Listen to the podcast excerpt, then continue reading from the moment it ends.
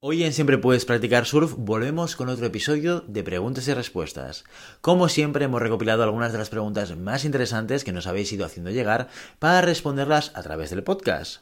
Hoy hablaremos sobre cómo liderar en un ambiente tóxico, dinámicas de grupo para crear cohesión de equipo y reorientación laboral. No te vayas, que empezamos.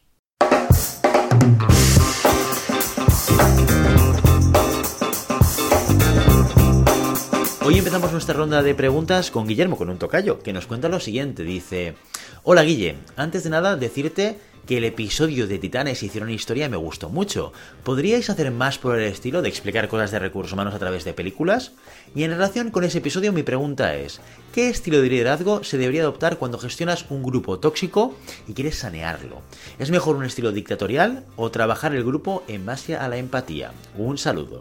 Muy bien, Guillermo. Oye, pues muchísimas gracias por el feedback. Oye, estamos muy contentos, la verdad, de cómo ha salido el episodio. Quizás está mal que lo diga, ¿eh? Pero ha habido un trabajo muy bueno por parte de Carolina, que es la que luego hace la edición y lo monta todo. Y la verdad que queda súper chulo cómo hemos hecho la parte del contenido y luego toda la edición de vídeo. Así que gracias por el feedback, porque eso quiere decir que el trabajo que hemos hecho ha tenido cierto impacto. Y oye, la idea es buenísima y nos gusta mucho. E iremos pensando en cómo explicar metodología de recursos humanos o temas y conceptos de recursos humanos a través de películas, porque también nos gusta mucho la idea. Referente a tu pregunta sobre cómo liderar en el caso de tener un equipo tóxico que queramos sanear, pues la pregunta necesariamente es, ya lo sabéis, depende. ¿De qué? Del diagnóstico. La pregunta es, ¿cuál es el origen de esa toxicidad? Porque puede depender. Puede ser un tema de no alineamiento o no alineación de los objetivos individuales con los objetivos del grupo. Puede ser un tema de eh, relación interpersonal.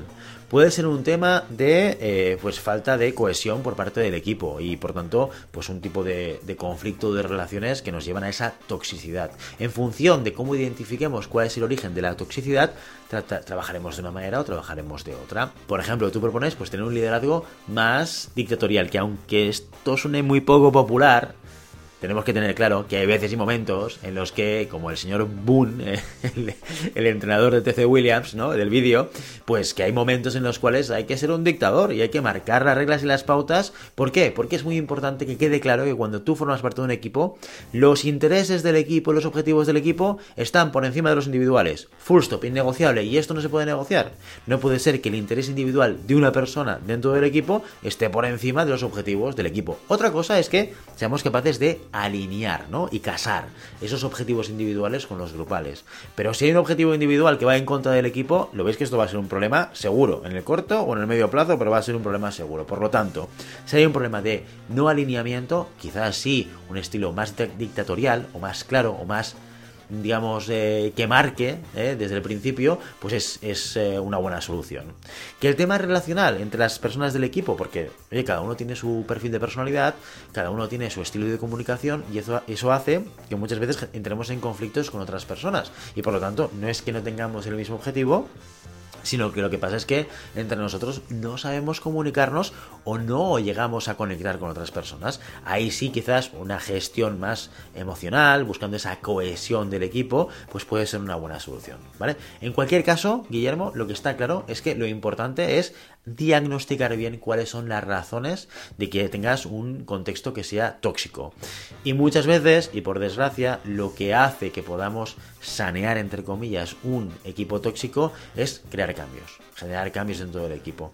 Ya sea porque llega un nuevo líder y marca una nueva manera de trabajar, un nuevo estándar, ¿vale? Y una nueva línea de trabajo, o ya sea porque en todo el equipo pues hay gente pues que salta, ¿eh? Y esto, pues a veces forma parte de ese proceso de, como tú comentas, ¿no? Y como tú dices, de saneamiento del equipo. ¿De acuerdo? Así que, Guillermo, espero que te sirva. Oye, y nos quedamos con el tema este de recursos humanos y películas y me gusta mucho. Y ahora nos vamos con la siguiente pregunta que nos hace Adriana, que pregunta lo siguiente. Dice, hola, me gustaría empezar a implementar dinámicas en la oficina para mejorar la cohesión y el trabajo en equipo. A ser posible que contengan las tres Bs. Bueno, bonito y barato. no somos muchos y había pensado en cosas como el día de traer tu comida favorita y compartirla. Pero me gustaría conocer otras opciones. ¿Alguna idea? Muchas gracias. Pues mira, eh, la, idea que propones es muy buena, Adriana, ¿vale? Porque al final de lo que se trata es, cuando trabajamos la cohesión y el trabajo en equipo, hay uno de los elementos que nos facilitan el trabajo en equipo, que es el, el conocimiento personal entre la gente.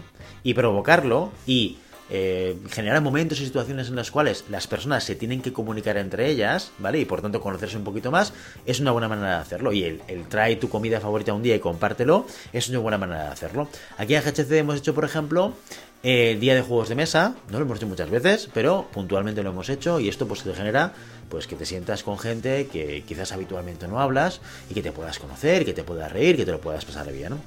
O, por ejemplo, un día de deporte. ¿eh? En GHC, el, Summer Day del año pasado, nos fuimos a jugar a pádel. Hicimos una pequeña competición de pádel por equipos y tal. Y bueno, es una manera de hacer otras cosas fuera del contexto de trabajo habitual que te permite conocer gente con la que habitualmente no estás en contacto y conocer más personalmente o generar espacios los cuales puedes conocer más personalmente a otros miembros del equipo. Y esto actúa como pegamento dentro de la cohesión. Claro que tienes otras cosas que por desgracia no son las tres Bs, ¿no? Ni buenas sí, Bonitas igual también, baratas no. ¿eh? Esto es como todo en la vida. ¿eh? Que, pero son dinámicas mucho más enfocadas, mucho más focalizadas. Un team building, eh, un trabajo concreto a través de una dinámica de grupos en los cuales estás poniendo un contexto con un objetivo, con unas reglas de juego, etcétera, que lo que hace es, pues, en laboratorio, que un equipo vivencie un proceso de creación, por ejemplo, ¿no? Un proceso de creación bajo un contexto de presión. ¿vale? ¿Y eso que, ayuda al equipo? Ayuda a conocerse en esos momentos. Y en el momento en el cual ese equipo se encuentran en el mismo contexto, misma situación o similar en el día a día de trabajo, ya lo han vivenciado juntos y esto les permite pues no partir de cero. Eso sí, claro, son dinámicas que eh, evidentemente requieren pues de una inversión por parte de la compañía porque requieres de unos consultores, requieres hacer un espacio especial, etcétera, etcétera. Pero son cosas que también funcionan muy bien y que son cosas que tenemos que ir haciendo. La cohesión de equipo no es algo que digas, oye, compro la cohesión de equipo y el equipo está cohesionado. Tienes que trabajarlo en el día a día. Es como una gota malaya poco a poco. ¿eh? Así que Adriana, bueno, espero que te sirva alguna cosa de estas y sobre todo hay que ir empezando. Tu idea, buenísima, ponla en práctica, ponla en marcha, porque nunca va a restar, siempre va a sumar. Y acabamos con Marta, que nos pregunta lo siguiente. Dice, actualmente estoy colaborando en una empresa como HR Business Partner. Pese a que el trabajo me gusta, me gustaría explorar otros roles dentro del desarrollo de empresa, pero fuera del mundo de recursos humanos, aunque preferiría no tener que irme a otra compañía. Y si fuese así, pues no pasaría nada. Y si tuviese que buscarme la vida, pues lo haría. ¿Por dónde debería tirar? Muchas gracias. Muy bien, Marta. Oye, pues eh, mira, aprovecho tu mensaje para recordaros a todos que cada mes en, GHC, en Global Human Consultants, a través de LinkedIn, de nuestro canal, hacemos un streaming enfocado y focalizado a aquellas personas que estáis buscando trabajo para ayudaros a eh, montar estrategias y saber cómo hacer una entrevista, cómo preparar vuestro currículum, cómo reorientar vuestra vida profesional, como es tu caso, Marta. Por lo tanto, y además creo que este mes justamente es la de reorientar tu uh, carrera profesional. Pero no te preocupes que lo solemos hacer un par de veces al año, por si está no la puedes ver. ¿De acuerdo? En cualquier caso te respondo, Marta. Eh, cuando intentamos hacer un cambio de función, habitualmente tenemos que tener en cuenta una cosa, y es que eh, cualquier cambio que hagamos, sobre todo contra más grande sea el salto, ¿vale? Si yo paso de finanzas a ventas o a marketing, ¿vale? Que no es lo mismo que pasar de eh, el área de selección dentro de una empresa en recursos humanos al área de formación. El salto es más pequeño, es dentro de la misma carrera profesional, otra especialización. Contra más grande es el salto, pues más fácil es que te lo permita la propia empresa en la que estás. Que es, bueno, es genial porque justamente es lo que tú comentas en tu caso, de que te gustaría seguir en la misma compañía. Pues que lo tengas en cuenta. ¿Por qué? Porque evidentemente tu capacidad de competir con alguien que sí que tiene experiencia en el puesto de trabajo al que tú quieres acceder en otra función es mucho más competitivo que tu propio perfil, ¿vale? Tú, si eres HR Business Partner, pues llevarás, yo qué sé, 3, 4 o 5 años trabajando, ¿vale? Esa carrera profesional no la tienes ni en ventas, ni en marketing, ni en finanzas, ¿vale? Tu capacidad competitiva es más baja.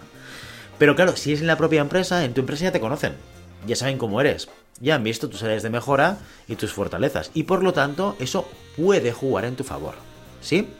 Por otro lado, también tienes que tener en cuenta que cuando das un salto de este estilo, hay cosas a las que hay que renunciar, porque incluso aunque sea en tu propia empresa, evidentemente tu valor eh, como colaborador en recursos humanos como HR Business Partner es mucho más alto del que tendrías en finanzas, en marketing, en ventas o la función que quieras llegar. Por lo tanto, siempre hay que renunciar a cosas, que puede ser desde un elemento retributivo, ¿vale? O cobrar menos o cobrar lo mismo y no dar ningún salto, ¿vale? O eh, o barra y ir a un puesto de menor responsabilidad, ¿vale? Yo soy HR Business Partner, pues a lo mejor tengo que pasar a asistan de ventas o asistan de marketing. ¿Por qué? Porque tengo que empezar ese recorrido profesional dentro de una función que no conozco para nada, ¿de acuerdo? Así que tienes que tener en cuenta estos elementos a la hora de tomar la decisión de cambiar de función, a lo cual, oye, te animo muchísimo porque no hay nada peor que estar en una función pensando, ah, me gustaría aprender otra, me gustaría entrar en otros sitios. Y además, ojo al dato, que además siendo de recursos humanos, lo que está claro es que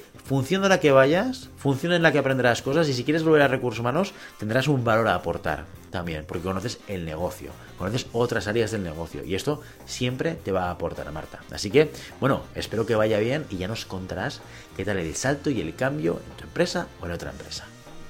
Y hasta aquí las preguntas de hoy. Si te ha gustado el contenido, suscríbete, dale like y compártelo. Y recuerda que si quieres que respondamos a alguna pregunta que tengas sobre gestión de personas, puedes contactar con nosotros a través del formulario de contacto de la web en globalhumancon.com, a través de cualquiera de nuestras redes sociales o a través de nuestro canal de Telegram. Recordad, en Telegram tenemos un grupo que se llama Siempre puedes practicar surf, y casualidad, el nombre del programa, y que nos puedes encontrar, charlar con nosotros y lo que quieras. Hasta entonces, adiós.